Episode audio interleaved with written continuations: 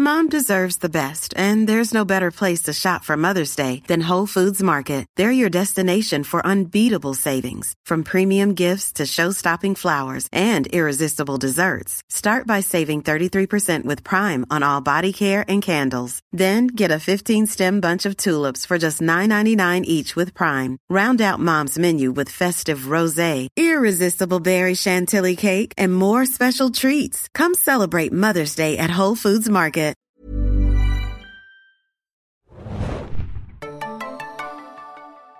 Hallo, herzlich willkommen. Wir sind heute wieder hier im Podcast zur vierten Episode der TNT-Serie, Serie Weinberg.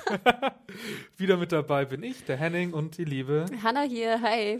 Genau, und äh, zur heutigen Episode stoßen wir diesmal nicht mit Wein an, sondern wir genehmigen uns ein paar Magic Mushrooms, glaube ich, Uh. weil der ein bisschen äh, trippig daherkommt, die neue Episode. Aber äh, zunächst wollen wir mal ein bisschen auf ein bisschen Feedback eingehen. Da hast du ein bisschen was rausgesucht, Hanna, ne? Genau, ihr Lieben wart ja ganz fleißig eigentlich. Ähm, ihr habt unter anderem auch bei YouTube ein bisschen kommentiert. Und zwar ähm, fand ich es schön, dass wir gelobt wurden von Sam 316451. ähm, ich finde es klasse, dass ihr auch zu kleineren Serien einen Podcast bringt. Oh. Oh, finde ich auch ganz schön. Es sind ja auch sechs Folgen, Miniserie passt ja auch ganz gut, aber ich finde auch richtig, richtig und wichtig, dass wir auch mal eine deutsche Serie besprechen. Ja, auf jeden oder? Fall. Dann bei YouTube gab es unter anderem auch, ähm, klingt ja auch alles schön und gut von Jominator. Aber was zur Hölle sollen diese Namen? Und dann geht es noch ein bisschen weiter im Rant. Also er regt sich potenziell, ich schätze mal, es ist ein R, auf über diese deutschen Serien und ihre deutschen Namen. Der meint den Serientitel, ne, glaube ich. Ach, ist es der Titel oder die Namen der Charaktere? Ach so, ich glaube, er hat das so ein bisschen auch auf deutsche Serien, dass es Weinberg heißt, also ein Ort ist. Ach so, okay. Ach, mit dem Namen direkt als Deutsch outen. Du hast recht, Deutschland 83 gibt es Genau. Deutschland 83. Ja, aber wie soll es jetzt heißen? Weinberg oder was? Ja, Weingarten? vor allem, also ja, ne, gut, man könnte das auch irgendwie Aber das fände ich ja noch viel affiger, wenn es jetzt hieße irgendwie Mr. Fuchs und Genau. seine Probleme. Ja, oder ähm, äh, Murder in a Village oder so. Ja, Oder? Ja, genau. Ich glaube, er meint so diesen Lokalbezug, aber ganz ehrlich, wenn wir, wir haben ja schon öfter über Twin Peaks geredet und dann finde ich es auch okay. Und ich meine, wir haben ja auch schon darüber geredet, dass der Weinberg hier so schön inszeniert ist und ich denke mir, äh, das würde man bei einer englischsprachigen Serie auch nie kritisieren und das ist auch sehr oft so. Wir haben aber auch jemanden, weil du gerade auch Twin Peaks erwähnst, und zwar war das unter deiner Review, die du ja bei, die man bei Serienjunkies.de auch nachlesen kann, und zwar von Bale Gertram. Ich weiß, bei TNT mag man das nicht hören, aber gen genau das, was du hier sagst, habe ich auch schon ähm, verlautet. Es ist zu sehr Twin Peaks und Fargo, ehrlich gesagt noch mit einer Brise Braunschlag. Diese wird für mich hier gerade durch den vietnamesischen Pfarrer deutlich, der bei Braunschlag eben ein Afrikaner ist. Ah, ja. Man kann gar nicht verheimlichen, dass man mehr geklaut hat, als man selbst gemacht hat. Aber man muss ja in Deutschland froh sein, dass man überhaupt etwas produzieren kann, das über den Tatort Einheitsbrei hinauskommt. Und das schafft man bislang doch noch ganz gut. Auch wenn mich Folge 2 schon nicht mehr aus dem Sitz gehauen hat. Naja. Naja, gut, also es ist ja schon sehr pauschal, so muss man sagen. Aber ja, natürlich, ich habe die Verweise auch aufgezeigt. Ähm, ich finde aber trotzdem, dass die Serie immer noch einen eigen, auch eigentlich einen großen eigenen Anteil hat, vor allem durch das Setting. Also ich finde es jetzt eigentlich nicht schlimm, dass man sich oft an Serien erinnert fühlt und ich finde, mit Twin Peaks ist man äh, bei einer ganz sehr guten Vorlage dabei. Das Ding ist ja auch, sobald du irgendwie eine Kleinstadt hast und Mystery, geht alles immer auf Twin Peaks. So, oder? Ich meine, so, Ja. also, ne, im Endeffekt äh, denke ich auch immer, dann klau lieber von was Gutem, Genau. als mach es selber schlecht. Genau, und das sind, ich meine, das sind die drei Serien, die da genannt wurden, die alle tipptopp sind. Also muss man ganz ehrlich sagen. Aber das fand ich ja auch ganz witzig. Wir haben uns ja auch immer gefragt als Nordlichter und äh, Nicht-Katholiken, was denn dieser vietnamesische äh, Priester, jetzt Genau, haben wir das ja, Priester da macht. genau. Und da haben wir ganz viel Feedback von euch bekommen und vielen Dank schon mal vorab dafür. Und zwar unter anderem von Chris Ryans, der sagt, mir gefällt es auch, dass sich die Serie an diversen amerikanischen Vorbildern bedient, ist ja nicht verkehrt. Wenn es sich an Tatort oder Alarm für Cobra 11 bedient, haben wir wieder etwas für die Tonne. Von daher finde ich den Weg ganz gut. Jetzt Da muss ich kurz, aber mal ganz kurz, Christian, äh, unser äh, auch Deutschserienbetreiber, ist ja großer Alarm für Cobra 11 Fan. Und da muss ich, glaube ich, mal im Namen von Christian Junglewitz hier kurz äh, die Fahne für Alarm für Cobra 11 hochhalten. Ja, habe ich hiermit getan. So. Jedenfalls sagt er weiter, von daher finde ich den Weg ganz gut. Den Pfarrer kann ich übrigens auch unterstützen. In meinem Wohnort gibt es auch einen indischstämmigen Pfarrer mit Akzent. Ja. Und er wird in seinen Anfängen bestimmt auch schlechter Deutsch gesprochen haben. Und ich wohne zwischen Düsseldorf und Köln, also nicht auf dem Dorf. Der schwule Fußballprofi und diese extrem christliche Familie mit dem ebenfalls schwulen Familienvater und der seltsamen zu alten Kinder stillenden Mutter sind natürlich auch recht klischeehaft, Ja. aber eben auch besonders. Ich freue mich auf, äh, ich freue mich auf jedenfalls darauf mitzurätseln, wo der Weg hingeht. Wobei ich, Stand jetzt, glaube, dass man noch keine Prognose auf den Mörder abgeben kann. Ne, kann man ja auch immer noch nicht. Aber es ist ja echt interessant, weil genau, das war für uns so ein Aspekt.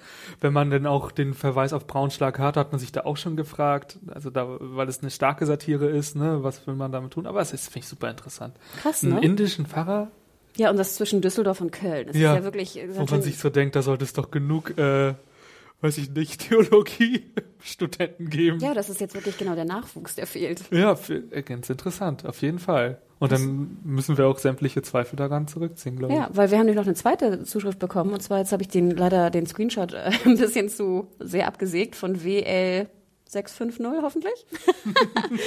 er schreibt jedenfalls, äh, darf ich als Landbewohner mal anmerken, dass ein vietnamesischer, afrikanischer, indischer Pfarrer kein Element einer Satire, sondern normaler deutscher Alltag ist. Ach, super. Wo ich mich frage, hat er jetzt indisch geschrieben? Ach, wahrscheinlich, weil es davor auch der andere Indisch Kommentar bestimmt war. auf dem Post, afrikanisch Hm. auf Braunschlag und vietnamesisch auf Weinberg. Weil ich dachte, das wäre ja ein Zufall, weil er jetzt aus demselben Ort kommt, wo die einen indischen Pfarrer haben. Zumindest draußen in der deutschen Provinz. Das ist so wenig schräg wie mein pakistanischer Pizzabote oder mein palästinensischer Postfahrer. Das mag allerdings in Österreich und Bayern anders sein, wo die katholische Kirche noch sehr stark und ihr klassisches Erscheinungsbild, um sehr stark um ihr klassisches Erscheinungsbild kämpft. Deswegen ist der schwarze Pfarrer in Braunschlag doch witzig, wohl eher dank seiner schlechten Deutschkenntnisse. In Weinberg zeigt der Vietnamese nur, dass wir hier wirklich weit draußen auf dem Land sind. Viele Mysteries spielen ja in kleinen, weit abgelegenen Orten, die irgendwie keinen Kontakt zum Rest der Welt haben, in Klammern Twin Peaks, Wayne, Wayward Pines. Deswegen sind diese Geschichten in Deutschland auch so schwer umzusetzen. Dieses weit weg von jeder Zivilis- Zivilisation ist weder in Niederbayern noch in der Lausitz wirklich glaubwürdig darzustellen. Vor allem kommt man dort nicht um die Dialektproblematik herum. Bauern, Ah, ja. die Hochdeutsch vom Traktor herunterreden, sind ja schon ein Lacher für sich, aber halt nicht wirklich gut. Und Dialekt ist hierzulande ein Tabu. Blablabla. Ah, ähm, Es geht noch ein bisschen weiter. Aber ja, erstmal vorab, also vielen Dank, das ist ja wirklich super spannend. Das, äh, wir müssten, glaube ich, mehr irgendwie in die, in die Landschaft fahren und dann mal eine Kirche oder einen Gottesdienst besuchen. Das würde ich mir, äh, ja, würde ich mir gerne mal anschauen. Ja, ne? Und dann frage ich mich, glaubst du, du hast recht, dass es halt in Deutschland, weil es so dicht besiedelt ist im Vergleich, dass man diese, diese, das alleinige Dorf, was irgendwie fernab jeder Zivilisation ist, dass wir das gar nicht produzieren können, weil es das nicht gibt? Finde ich total interessant. Ich finde es auch, ich würde es nicht von der Hand weisen. Also ich glaube, was ich mich dann eher im Umkehrschluss frage, ist, ob das dieses alleinige Dorf dann wirklich in Amerika dann stattdessen noch wirklich gibt. Ich meine, vor allem, wenn jetzt wir ja, wir sind mittlerweile alle vernetzt, es gibt ja eigentlich so eine, so eine, weißt du, auch Ja, aber fern von, so- von Information und Medien zu sein, das gibt's ja Aber eigentlich. wenn du dir mal so Wyoming anguckst, ich glaube, das- der Bundesland ist irgendwie so groß wie Deutschland und da leben eine Million Menschen. Ja. Also da muss es ja schon noch diesen, weißt du? Ja. Ja, ja, natürlich. Also ich muss auch sagen, das ist auch was, wo ich auch manchmal bei Weinberg denke. Es ist irgendwie dieses komplette abgeschottet sein. Ich finde es im Rahmen einer Mystery-Serie völlig okay. Ähm, aber ich finde den Aspekt auf jeden Fall interessant. Aber vielleicht kommen wir, kann ich gleich einen Punkt anbringen, der mir sehr aufgefallen ist jetzt in der neuen vierten Episode, über die Mhm. wir jetzt sprechen werden. Und zwar, ich würde ja schon sagen, dass diese Abgeschiedenheit ganz gut getroffen ist durch Ja. die auch die Nebel und diese Tal. Ne? Also Ja. ich denke schon, dass die nächste große Stadt irgendwie etwas weiter weg ist. Problem ist aber, was ich echt super störend fand in dieser Folge, die hatten alle voll die Hipster-Klamotte an. Und wir haben ja in der letzten Episode auch darüber gesprochen, ups, das war mein Gummistiefel, sorry, in der letzten äh, Folge darüber gesprochen, dass die Telefone so alt sind. Ja, Und dann frage ich mich aber, warum ziehst du denen so die derbsten Hipster-Klamotten an? das ist ja. Das Als ist Beispiel, ich weiß nicht, ob dir witzig, das aufgefallen ist, habe ich mal hier die Eltern genommen von Adrian, ne? Da Ja. haben wir diesen bisschen wenig behaarten Vater mit äh, dem roten Bart, ne? ja. Familie Donatius, genau. Und er hat dann so einen super stylischen Pulli an, weißt Ja, du? ja, ja, mit auf so einem, jeden. Mit so einem, weißt du, also wirklich stylisch Ja. und auch so kaum was drunter. Man sieht auch irgendwann seine Nippel übrigens, by the way. und, und dann trägt er so eine, was ist so eine orangene Hose, weißt Ja. du, diese, diese neue, also auch relativ modernen Hosen. Ja, okay. Und dann fragte ich mich, das passt irgendwie nicht, finde ich. Also ich glaube, bei Familie Donatius nehme ich es noch ab, ne? Sie sind so die Upper Class, die Ja, aber Reichen. sie trägt dann so, weißt du, so, eine- so eine Bluse mit so einem komischen Plaid-Rock, Ja. weißt du? Ja, ja, natürlich. Also das muss man auch sagen. Also ich sage jetzt auch mal wieder als Stellvertretender einer äh, ländlich, eines ländlich geprägten äh, Reviewers hier, dass ich das auch immer sehr witzig finde, wenn ich mal bei meinen Eltern auf dem Dorf bin, dass vor allem, wir, ich meine, wir wohnen in Berlin, ne? Die Trends da sind immer hängen immer so ein paar Jahre zurück. Und das finde ich auch immer ganz witzig. Also davon gebe ich dir auf jeden Fall recht.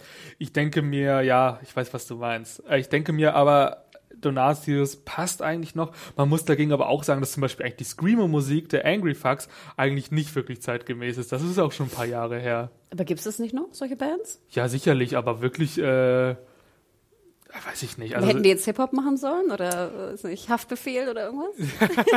ja, nein, aber ich meine, da finde ich es wieder gut, dass es ein bisschen älter Ach so, ist. ja, äh, So ach so, will ich damit ach so, sagen, als wollte gerade sagen, Gegenbeispiel. Ne? Ich glaube, finde, das passt eigentlich, das ist jetzt nicht der neueste heiße Mhm. Scheiß und aber finde ich ganz witzig. Ist mir noch gar nicht so aufgefallen. Mir ist es aufgefallen und da waren auch noch, ich weiß gar nicht, wer das war. Ich glaube, einer der ersten Szenen ist das auch, da kommt, kriegen sie Besuch. Ich weiß gar nicht, ob es von hier der Lady Fink ist oder von der Lehrerin. Ich habe das gar nicht so genau mitbekommen. Ähm, von der Lehrerin. Von der Lehrerin, doch, genau, Weil die doch, ähm, weil die doch die Schwester ist. Genau. Und sie trägt dann auch so ein Kleid mit so einem super stylischen Mantel drüber. Weißt du, und so einer Kette und so. Und das sieht echt, es- sie hätte aus dem, aus dem Katalog jetzt so Herbst, weißt du, Herbst-Winter-Katalog von, von Sarah springen können oder so. Ja. Und das fand ich einfach gut. Ich meine, das, wie du schon sagst, ich meine, die Familie, glaube ich, ist ja auch ziemlich reich, ne? Die Donatius. Genau, also ich denke, bei sie ist- denen passt ne? es schon noch. Also in dem Sinne ging es noch einigermaßen, aber ich fand es doch sehr auffällig. Ja. Aber kommen wir doch zur ersten Szene. Wir sehen am Anfang ja die kleine Marie, ne? Wie sie durch den Wald genau. läuft. Und auch Gummistiefel anhat übrigens. Also das hatten wir, glaube ich, in der letzten Episode auch schon. Mhm. Da fing es, glaube ich, auch schon mit Marie an. Ähm, wir haben jetzt wieder so, ein, so eine Rückblende. Das Ähm, weiß man ja gar nicht, ne? ach Also es muss ja eine Rückblende Naja, sein, aber. Ich ne? sag jetzt mal Rückblende. Okay. Ähm, genau, und die mündet dann darin, dass es irgendwie ein Traum ist. Beziehungsweise vorher sehen wir auch das, was, was dir ja letztes Mal auch aufgefallen ist, dass halt der Krabbenmann, den wir sehen, Ja. der übrigens gar nicht so ein, so eine, ähm, so ein Friesennerz trägt, sondern irgendwie einfach nur so eine Kutte, ne? Ja. Extrem aussieht wie Herr der Ringe. Also wie diese, ich weiß gar nicht, wie heißen die denn? Schattengeister, die. Na, ja, weil das auch noch so, es ist ja noch so laubig, ne? Ja. Und es ist Wald und du siehst Ja. dann auch so ein paar Hügel und dann läuft er hinterher, es sah aus wie die Verfolgungsszene von, ich weiß nicht, Herr ne, der Ringe, Teil 1. Teil 1, wo die vier äh, Genau. unter den Wurzeln sitzen und dann schnuppert er. Genau, es fehlt jetzt nur noch, dass die sich auch versteckt hinter so einem Baumstumpf ist und er dann auch so vorbei. Und, und er sich so rüberbeugt und ohne Gesicht zu. Genau. Ähm, und dann musste ich auch ein bisschen lachen, weil irgendwann, ich fand, das sah sehr gut aus, es war auch schön geschnitten, aber irgendwann sahst du dann wie so eine Art äh, Totale, wo dann Marie auf so einer Kuppe langläuft und der Ja. Krabbenmann hinterher und das sah original aus, wie einfach nur ein Typ in der Kutte. Weißt du, der so kuttig dann da hinterherläuft. Aber das finde ich ja auch okay. Ich meine, wir müssen Klar, ja davon ausgehen, natürlich. dass wir da ja irgendwann mal die Kutte sich lüftet und wir dahinter eine Person sehen. Denke ich Natürlich, mal. Ne? obwohl ich schon das einfach weggelassen hätte. Ja. Weißt du, also ich hätte dann die, die spannenden Momente drin gelassen, dann Ja. aber sozusagen das sehr Kuttige einfach rausgenommen. Aber Ja. ja. es mündet darin, wie Marie halt von der Klippe stürzt, ins Ja. Wasser hinein. Und dann natürlich hier, es war ein Traum und Ja, äh, genau. Adrian wacht auf. Ja. Fand ich so ein bisschen, äh, ein, hätte ich nicht gebraucht, dass es jetzt ein nee, Traum war. aber also ich muss erstmal prinzipiell sagen, dass mir diese Episode insgesamt sehr, sehr gut gefallen hat. Also ich habe, ähm, ich finde, dass das einer der stärksten Episoden bisher war, wenn nicht sogar die stärkste für mich. Und das liegt vor allem daran, dass wir so ein paar Erklärungen bekommen. Ich will auf die noch nicht sofort eingehen, das machen wir, glaube ich, nachher, den großen Twist der, der Folge. Ähm, wo auch so ein paar Sachen, finde ich, in ein Licht gerückt werden, was wir zuvor kritisiert haben und so Sinn machen könnte. Und das finde ich auf jeden Fall gut. Ähm, ja, aber vielleicht kommen wir zunächst auf einen gewissen Waldbesuch zu sprechen, den ich vorhin schon mit meinen Pilzen andeuten würde. Da redet Henning schon den ganzen Tag in der Redaktion von. Also das hat mir wirklich, äh, wirklich gut gefallen. Ich war am Anfang skeptisch. Ich glaube, ich war am Anfang skeptisch, als es darum ging, also wir reden davon, dass wir drei Leute haben, die gehen in den Wald. Und Mhm. das ist einmal Zepter, der ein sehr merkwürdiges Ritual betreibt. Ja, was war das eigentlich genau? Also er tötet, was ist das, ein Fuchs Ein oder so? Ach, ein Wildschwein, na gut. ja, ich kann mal sowas mal nicht so genau hingucken. Was war das? Ein Fuchs, ein Walross, äh, Nilpferd, was wird das sein? Eine Giraffe, äh, es war ein Wildschwein. Nein, bitte verzeiht, ich kann da ja nie so genau hingucken, weil ich das so ekelhaft finde. Ach echt, ja? Deswegen, also ich gucke da wirklich nicht hin. Na, Ich habe hingeguckt für uns beide. Und dann ist da ganz viel Blut und Ja. dann schmiert er sich ja scheinbar auch mit diesem Blut ein, Ja. schreit dann wild rum, zieht sich aus und wäscht sich im Fluss. Ist das, was er da oder? tut? Ja, Und was ist das jetzt, ein Fetisch, ein Blutfetisch oder was ist das? Man weiß es nicht, aber ehrlich gesagt hat mir das ziemlich gut gefallen. Ich denke mir, ey, weiß nicht, was das war, es hat mir gut gefallen. ja, Okay. also ich finde, Zepter ist so überzeichnet gezogen, äh, was überzogen gezeichnet. überzeichnet, ge, äh, überzogen gezeichnet, dass ich meine, ne, er, ist, er guckt sich die Lady Red Dinger an, er ist der, der die Strippen führt. Er vergewaltigt fast seine Frau. Er vergewaltigt fast seine Frau, äh, direkt im Anschluss, ne, an die Mhm. Wildschweinszene. Ähm, ich dachte, das hätte ihn so angeturnt. scheinbar. ja, ja, ja, irgendwas ist da oder was haben wir noch? Er, pff, ich meine, er bringt kleine Jungs, äh, will er versuchen äh, an den Pranger zu stellen. Er ist schon ziemlich Er hat ein. Gewehr. Ne? Und irgendwie denke ich mir so, ey, ja komm, wenn wir den schon ähm, irgendwie überzeichnen, dann hau raus. Und da fand ich das irgendwie gut. Mir hat das Spaß gemacht, auf jeden Fall zuzuschauen, muss ich ganz ehrlich sagen. Also mir hat die ganze Waldszene, wenn wir sie so nennen, einfach wahnsinnig Spaß gemacht, weil ich fand, sie war noch hübscher gedreht und geschnitten als sonst. Ja, hier, es gab ja, also, ne, genau, das ist der eine Plot ähm, von Scepter. Jetzt, äh, das andere sind, dass, äh, ich glaube, Matt und Kirk reingehen und, äh, ja, Magic Mushrooms naschen. Wo ich recherchiert habe, das ist äh, sehr, das passt. Also, die Ja? kriegt man in deutschen Wäldern auch. Das Okay. ist, ich war erst am Anfang so, ja, könnte das, aber ich habe mal nachgeguckt, das ist okay. Okay. Ähm, und dann diese Trips losgehen, ja.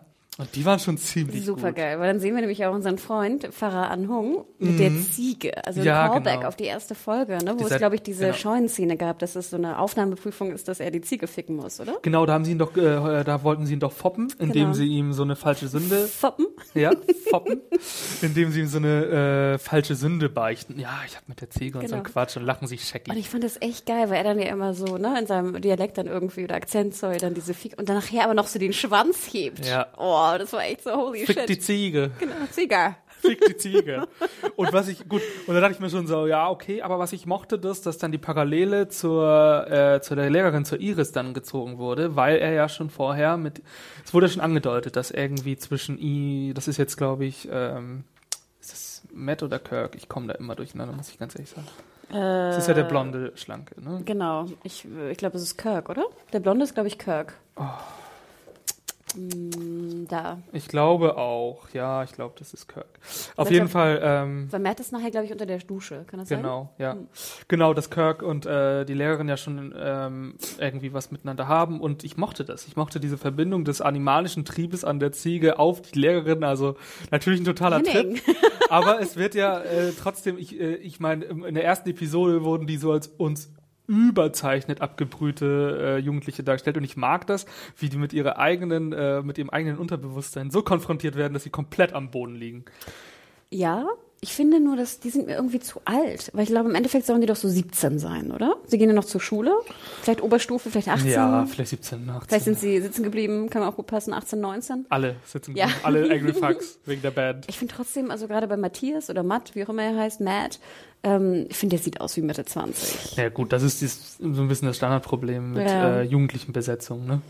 Aber ich gebe dir recht, also was sehen wir noch in dieser Waldszene? Wir sehen noch so eine kurze, wir sehen noch mal drei Sophies, glaube ich, wie sie da irgendwie so... Super gut. Das also, also ist, glaube ich, auch mein Lieblingsbild aus der Episode. Diese drei, vier Sophias, die da am Hang stehen und genau, ihn auch zum Beischlaf äh, überreden möchten. Also diesmal ähm, Matt, ne? Genau.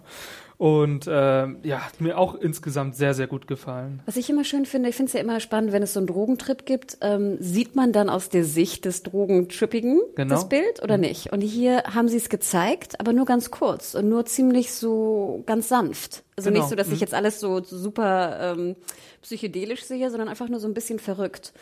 Also verrückt im Sinne von, ne? Ja. Vom Rücken. Ähm, nicht der Rücken, sondern Ja, ich also was ich meine, ne? versetzt. Versetzt, genau, das Ja. ist das Wort. Ähm, und das hat mir sehr gut gefallen. Und ich fand, es war genau die richtige, es war nicht zu viel, nicht Ja. zu wenig, es war nicht zu lang. Ja. Ne? Sonst gibt's ja auch so, so Trips, die dann äh, manchmal auch zu lang sind in Serien. There's never been a faster or easier way to start your weight loss journey than with PlushCare. PlushCare accepts most insurance plans and gives you online access to board-certified physicians who can prescribe FDA-approved weight loss medications like Wigovi and Zepbound for those who qualify. Take charge of your health and speak with a board-certified physician about a weight loss plan that's right for you. Get started today at plushcare.com slash weight loss. That's plushcare.com slash weight loss. plushcare.com slash weight loss. Episoden.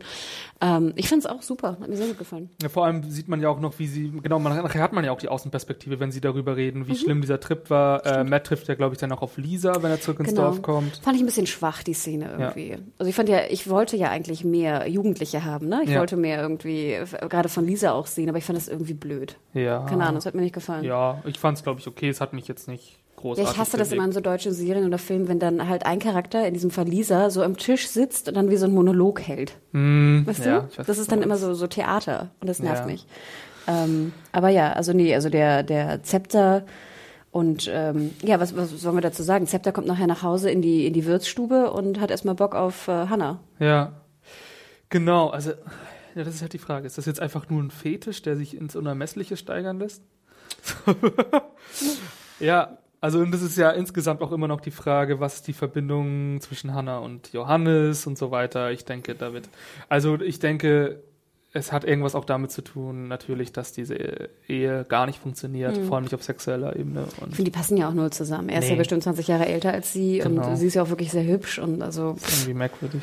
Ja, aber hier Johannes, äh, unser Held, nutzt ja auch die Zeit, wo Hannah dann kurz weg ist, um in das Büro von Zepter einzubrechen. Ja, und recherchiert genau. da an dem Computer und findet halt heraus, dass äh, OOO Zepter seinen kompletten Verlauf gelöscht hat bei Ja, Google genau. und seine Festplatte an dem Tag, wo Sophie gestorben ist, glaube Ja. ich. Ne?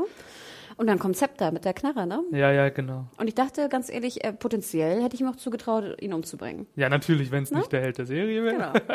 Weil er sagt ja auch das, ne, ein Einbrecher, ne, bum, bum, Ja, bum. ja. Und dann kommt Hannah aber rein und äh, was ist das Ende eigentlich der Szene?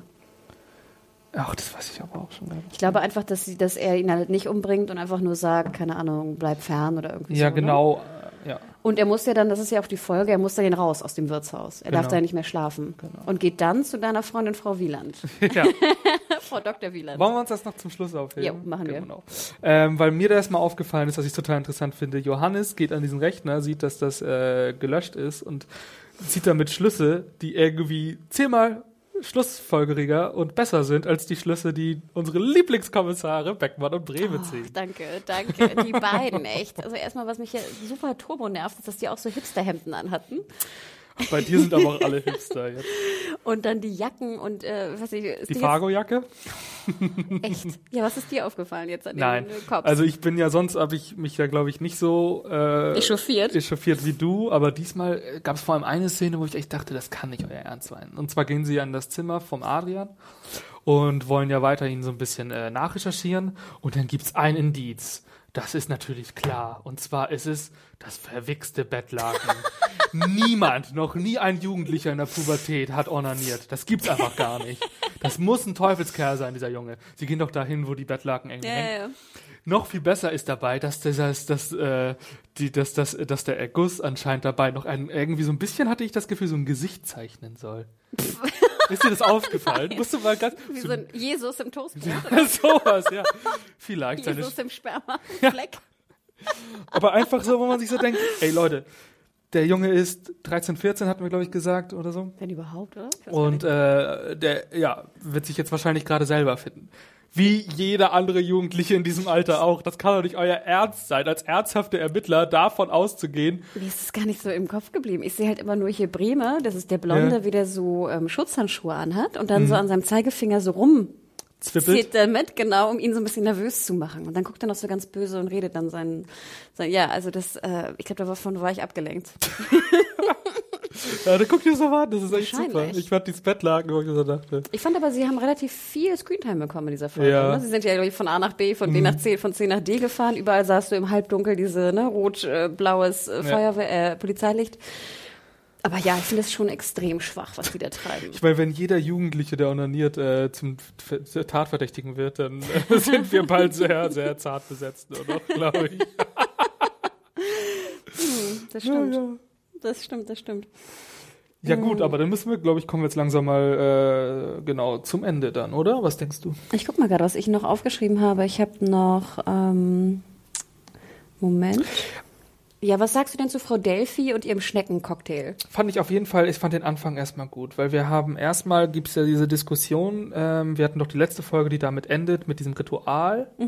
Und jetzt wird erstmal au- aufgedeckt, wer hat das alles gesehen? Ist es aus, aus der Perspektive von Johannes? Haben, er, also das Ritual hat er ja, glaube ich, mit ähm, Bärbel und der Mutter, oder wie war es noch? Äh, betrieben und aber auf jeden Fall war dann auf einmal die tote, na? Marie? Marie, Sophie? Marie glaube ich, da. So, und jetzt äh, wird erstmal aufgelöst, okay, die Bärbel hat es gar nicht gesehen. Das ist aus der Perspektive von Johannes. Somit kriegen wir schon mal den ersten Hinweis. Fand ich sehr, sehr gut. Fand ich auch wesentlich besser als sämtlich angedeutete äh, Hexen, Wiederauferstehungsrituale. Nein, also ich habe ja immer gesagt, ähm, die Perspektive darauf, dass Johannes irgendwelche Wahrnehmungsstörungen hat, ist für mich äh, der einzig richtige Weg und ich finde, das ist, das ist die große Stärke dieser Episode, dass das auch sehr gut eingelenkt wird. Und das fängt damit schon an. Fand ich gut. Den Schneckencocktail, ja. Ist okay. Ich finde, das ist bei mir ähnlich wie bei Zepter. Ich finde, es ist ein bisschen wie der Zepter oder wie die äh, stillende Christine ist das für mich für, eine, für so eine, äh, äh, wie sagt man, Atmosphäre finde ich das okay. Und ich fand es auch ganz spannend hier, die, die Lokmutter, nennen wir sie so. Nicht Locklady, sondern Lokmutti.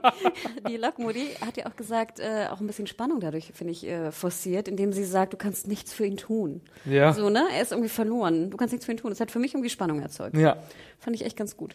Genau. Ich, ich habe noch einen Punkt in dieser Folge, das ich ganz gerne besprechen würde, und zwar die merkwürdigen Geschenke, die in, äh, wie heißt es, Kaltenzell, in Weinberg, in Kaltenzell verteilt werden. Das fängt zum Beispiel an mit der Glaskugel im Späti zwischen Ulf und dem Mhm. Späti? Schulvater.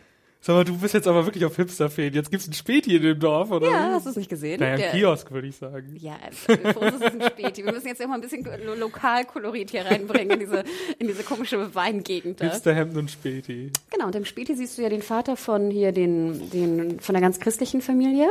Die sind es die Schreibers, genau. Genau.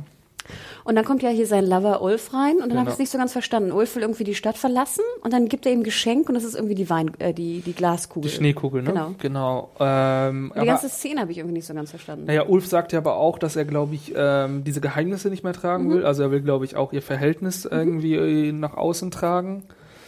Ja, fand ich auch ein bisschen merkwürdig. Und dann, ich fand es ganz, was ich am merkwürdigsten, glaube ich, daran fand, war, dass äh, Markus äh, erklärt, wie eine Schneekugel funktioniert. Zum einen das und jetzt geht's weiter. Dann sehen wir ja hier Pfarrer An Hung und die Frau von, äh, den, von dem Vater, ist es. Christine. Markus? Genau, Christine, bekommt dann eine Muschel geschenkt, die sich ans Ohr halten soll. Auch, auch, es wird erklärt, wie eine Muschel Genau. funktioniert. Und deswegen, das, da komme ich nämlich gerade drauf. Und dann fragte ich mich zuallererst, ist es jetzt so eine Billo-Plastikmuschel aus dem China-Shop? Oder soll das wirklich eine Muschel aus Vietnam sein? Denn dann, glaube ich, du darfst gar keine Muscheln ausführen. Du, Naja, darfst gut, ja, Nee, ja. du darfst ja nie Muscheln oder hier so, weißt Ja. du, Korallen oder irgendwas ausführen, glaube ich. Ich muss dazu sagen. Und was sollte das? War das jetzt das große, der große Liebesbeweis? Ja, ich muss dazu sagen, dass ich mal als Kind eine kleine Exkursion gemacht habe. Hier kommen wir nämlich als Nordlichter, werden hier natürlich gefragt. Nach Und Sylt? zwar, nee, ha äh, Hallighoge. Und da habe ich auch mal eine Muschel gekauft, die sehr äh, exquisit aussah. Die war kleiner, aber die hatte auch dieses Meeresrauschen. Mhm. Also ich weiß nicht, ob man, also ich glaube, man muss gar nicht so weit reisen, um so- sowas zu bekommen. Nein, natürlich nicht. Nee. Aber dann wäre es ja noch schwachsinniger, wenn er jetzt also von der Hallig-Hoge Nein, da seine ich jetzt Muschel mitgebracht Ja. hat und sie ihr jetzt irgendwie zum Geschenk macht. Ja, ja, also ich glaube, ich weiß, was du meinst. Diese, diese Symbol, also diese symbolträchtigen äh, Gegenstände, Genau. ja. Ich finde es komisch, dass sowas erklärt werden muss. Ich glaube auch nicht, dass ich als Norddeutscher als einziger verstehe, dass äh, in einer Muschel ein Meeresrauschen Ich wollte gerade sagen, das weiß doch jedes Kind, oder? Ja, ich glaube schon. Oder? Das wird doch so jedem Also Kind viel- immer erzählt. Wir wollen jetzt nicht sagen, ne? Also wenn wir das als Norddeutsche als einzige wissen, dann ist das so. Aber prinzipiell würde ich auch sagen, das ist eigentlich Basiswissen. Aber schreibt uns mal, wenn ihr aus dem Süden kommt oder so Oder Bayern nie oder so. Genau, habt, genau. ja.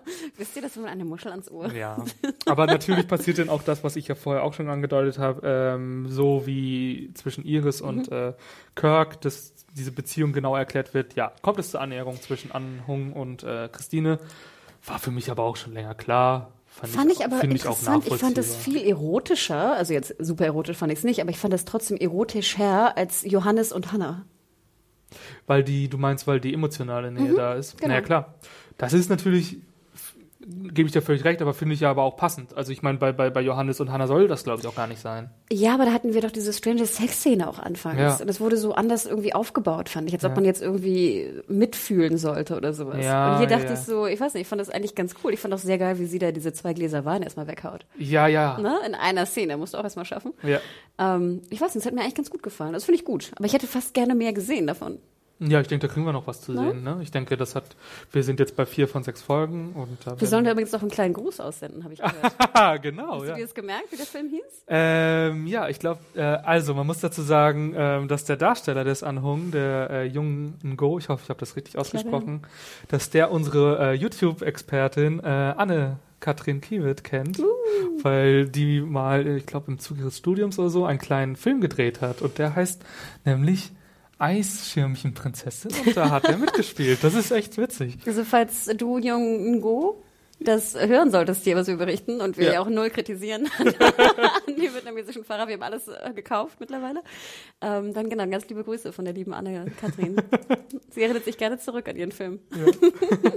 nee, fand ich echt total süß. Ja, total witzig, wie klein die Welt ist. auf jeden Mhm, Fall. krass, ne?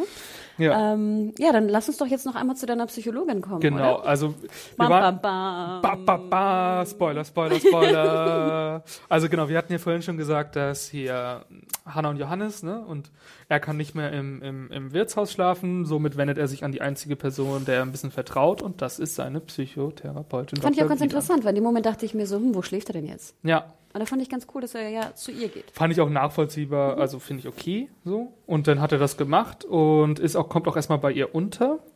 Wo ich mich fragte, würdest du ihn dann auf die Couch packen, also auf die Kundencouch? Oder glaubst du nicht, dass sie in ihrer riesen, riesen Villa auch ein Gästezimmer hätte? Ich glaube, lassen wir noch mal kurz offen. Also, wir müssen, glaube ich, kurz zu Ende erzählen, weil ich finde, die Episode macht vor allem rückwirkend, Mhm, macht die stimmt. dann Sinn. Ähm, und dann stellt sich halt, genau, es gibt ja noch so eine Szene, dass Hannah, äh, genau, dass Hannah ihn nämlich dahin begleitet, weil sie mit ihm natürlich die Nacht zusammen verbringen möchte. Mhm. Nee, andersrum, glaube ich. Dann kommt ja noch dieser Showdown mit Adrian, der soll dann, weißt du, doch dann äh, umgebracht werden von dem Vater von Sophie. ne? genau. Und dann äh, rettet äh, unser Held Johannes, rettet Adrian. Genau, Und dann geht er zurück zur Villa. genau. Und dann kommt Hannah. Und dann, ja genau, äh, Entschuldigung, ja, ich habe es übersprungen, Ja, genau. aber ich wollte nur darauf hinaus, dass Hannah und Johannes gemeinsam diese, das Haus der Psychotherapeutin betreten und sich dann rausstellt, dass dieses Haus leer steht. Und ähm, da niemand drin wohnt und Dr. Wir Wieland. hatten noch nie eine Psychotherapeutin im Dorf. Genau, also es gibt's gar nicht. Sie ist also anscheinend eine Einbildung von Johannes. Und das ist eigentlich ganz gut, finde ich. Weil ich finde, das sind so die ganzen Sachen, wir haben kritisiert, dass sie eigentlich unauthentisch ist äh, mit dem Job, den sie da betreibt. Das erklärt es. Sie Absolut. ist quasi einfach Lückenbüßer für das, was Johannes Psyche braucht. Sie, er braucht jemanden, der ihr sagt, äh, folge diesen Mysterien. Er braucht niemanden, der ihr sagt, geh mal deinem Psychen äh, auf den Grund. So. Genau, aber wir haben uns ja immer gefragt, warum sie das jetzt so forciert, ne? Ja. dass er da jetzt irgendwie seine Geister sucht. Ne? Genau. Und jetzt macht es wirklich Sinn. Und ich fand es auch sehr schön, wie am Ende dann so die Couch zu sehen war mit dieser, mit dem Schlafutensilien von ihm. Ja. Ist das aufgefallen? Ne? ja, fand ich auch echt Das gut. fand ich echt süß. Und das war, glaube ich, auch die letzte Szene. Und deshalb macht es vielleicht auch Sinn, dass er auf dieser Couch schläft, weil wenn man sich das jetzt als seine Einbildung äh, sieht. Es gab allerdings nur einen Punkt, wo ich nicht, äh, was ich schwierig fand, weil es ist ja so, wenn ich jetzt, ist, wenn du so Rätsel aufbaust, müssen die auch im Nachhinein äh, funktionieren. Und es gab irgendwo eine Szene, wo wir Dr. Wieland sehen und der Krabbenmann sie besucht. In dieser Folge? Mhm. Sie ist zu Hause. Ach doch, natürlich, und bringt sie um, ne? Das war so ein Scream-Moment. Ja, und was war das dann, wenn sie nur erfunden ist? Aus wessen Perspektive haben wir das gesehen? Pff, Ich glaube, es war einfach nur eine Spannung. Bam, bam, bam. Ja, natürlich, aber wenn wir das ernst nehmen, dass sie nur eine Einbildung ist, dann, Ähm, Ist der Krabbenmann auch eine Einbildung? also entweder ist das da nicht ganz stringent, weil du kannst nicht eine Perspektive, wenn sie nur imaginiert ist und nur aus Johannes Perspektive äh, existiert, dann funktioniert das nicht. Oder es gibt eine Verbindung, genau. Ja, oder die, die Imagination ist sozusagen nach ihrem Tode erst ihm aufgefallen. Hä? Macht das Ja. Sinn? Nee, nicht wirklich, ne? Hm.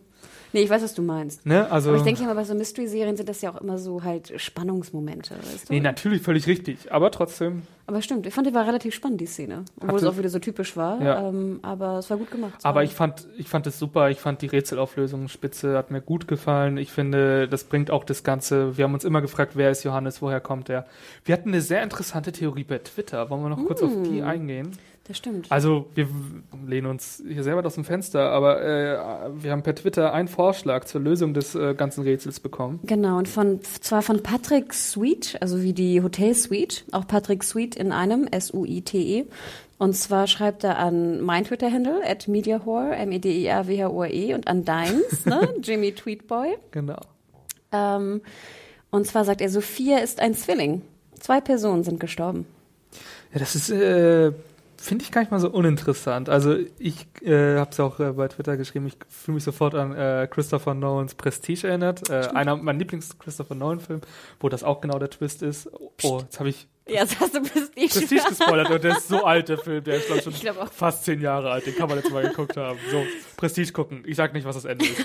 ähm, nee, aber finde ich gar nicht mal so uninteressant. Das wäre dann die Bedeutung, dass das keine Vision war am Anfang, sondern das ist passiert. Es würde ein bisschen auch erklären, warum äh, wir so zwei Bilder von Sophia bekommen. Ne? Das Ding ist aber, dann hätten ja die Eltern auch gesagt, äh, Ja. wir haben ja Zwillinge. nicht schon Töchter. wieder. Genau. Ich, glaube, ich glaube, das ganze Dorf würde darauf anders reagieren. Also ich glaube, aber dass die Eltern müssten es ja wissen eigentlich, oder? Ich weiß auch nicht, wenn das der große Auflösung wäre, ob ich das hundertprozentig abkaufen würde. Ja, obwohl ich dir auch recht gebe, ich finde, es ist eine bessere Lösung, als es war alles nur ein Traum oder. Nee, Traum, ach, wir sind Traum am, ist schon lange Wir sind durch. am Höllenschlund oder. Mensch, was äh, Lieblingsserie oder was? Buffy? Der Höllenschlund. Ähm, nee, ich gebe zu, Patrick, äh, das war echt. Vielleicht mal, behalten wir da mal ein Auge drauf. Auf jeden Finde ich Fall. interessant. Und ich gebe dir recht, so als Fazit. Die Folge fand ich hatte unheimlich vom Pacing her, fand ich, war sie sehr gelungen. Du Ja. hattest halt am Anfang diesen, diese, diese Traumsequenz plus Nachforschung, dann hast du den Mittelteil mit der geilen Wald, äh, Ja. Drogenszene Ja. und am Ende nochmal so ein Bam, Bam, Bam. Und ich fand, das nahm auch, ähm, deswegen wirkte sie, fand ich, auch für mich sehr viel ausgegorener, äh, sehr viel besser als die Folge davor, die so ein bisschen auf dem, was so ein bisschen stand einfach. Ja. Sie ging nicht voran. Ja. Und jetzt haben wir wirklich wieder neue, neue Story-Details äh, vorangetrieben, wie zum Beispiel ne, Dr. Wieland, wie generell seine ganze Einbildung, wa- was du schon mehrfach erwähntest. Ähm, jetzt haben wir hier die Liebschaft von, von An Hung. Ähm, aber ich bin jetzt eigentlich auch gespannt, wie es weitergeht. Ja, also ich muss echt sagen, ich fand, das war die beste Folge bisher. Ähm, finde ich richtig gut. Also ich finde, so funktioniert das. Wir haben eine völlig neue Situation jetzt. Ich bin gespannt, was damit passiert. Ähm, wie viel hat er sich eingebildet? Was gehört in diese Einbildungswelt? Und so weiter und so fort. Was ist sein Anteil an den bisherigen Morden des Dorfes, an Marie, an Sophia? An Sophias Zwillingsschwester. Ein Krabbenmann. Ja. Finde Ja. ich alles äh, bis jetzt sehr gut. Ich muss echt sagen, die Folge hat mich jetzt gekriegt. Wie viele Hennos? Äh, ich habe vier gegeben. Also ich würde vier, sogar bis viereinhalb. Ja, das ist so. Awesome. Ja, dann schreibt uns gerne auch an äh, podcast.serienjunkies.de, wie ihr die Folge fandet. Genau. Ähm, und kommentiert fleißig bei YouTube und iTunes und schickt uns auch gerne nochmal so Theorien, die ihr habt, wer der Killer ist, wie Ja. viele Sophias es gibt. Das war gar keine Einbildung. Jetzt hast du es erzählt. Na klar, das war gar kein Trip mit den fünf Sophias im Wald. Das sind die Das ganzen Zwillingsschwestern. Zwillinge. Fünflingsschwestern sind das. Sehr geil. Stimmt. Klon. Das ganze Programm. Wir haben. Orphan Black. Ist ein bisschen dabei. Orphan Weinberg. Wenn ihr das auch glaubt, genau, schreibt uns, wir würden uns sehr freuen. Ja, und ansonsten würde ich sagen, hören wir uns nächste Woche wieder, oder? Genau. Bis Awesome. nächste Woche. Ciao, ciao. Tschüss.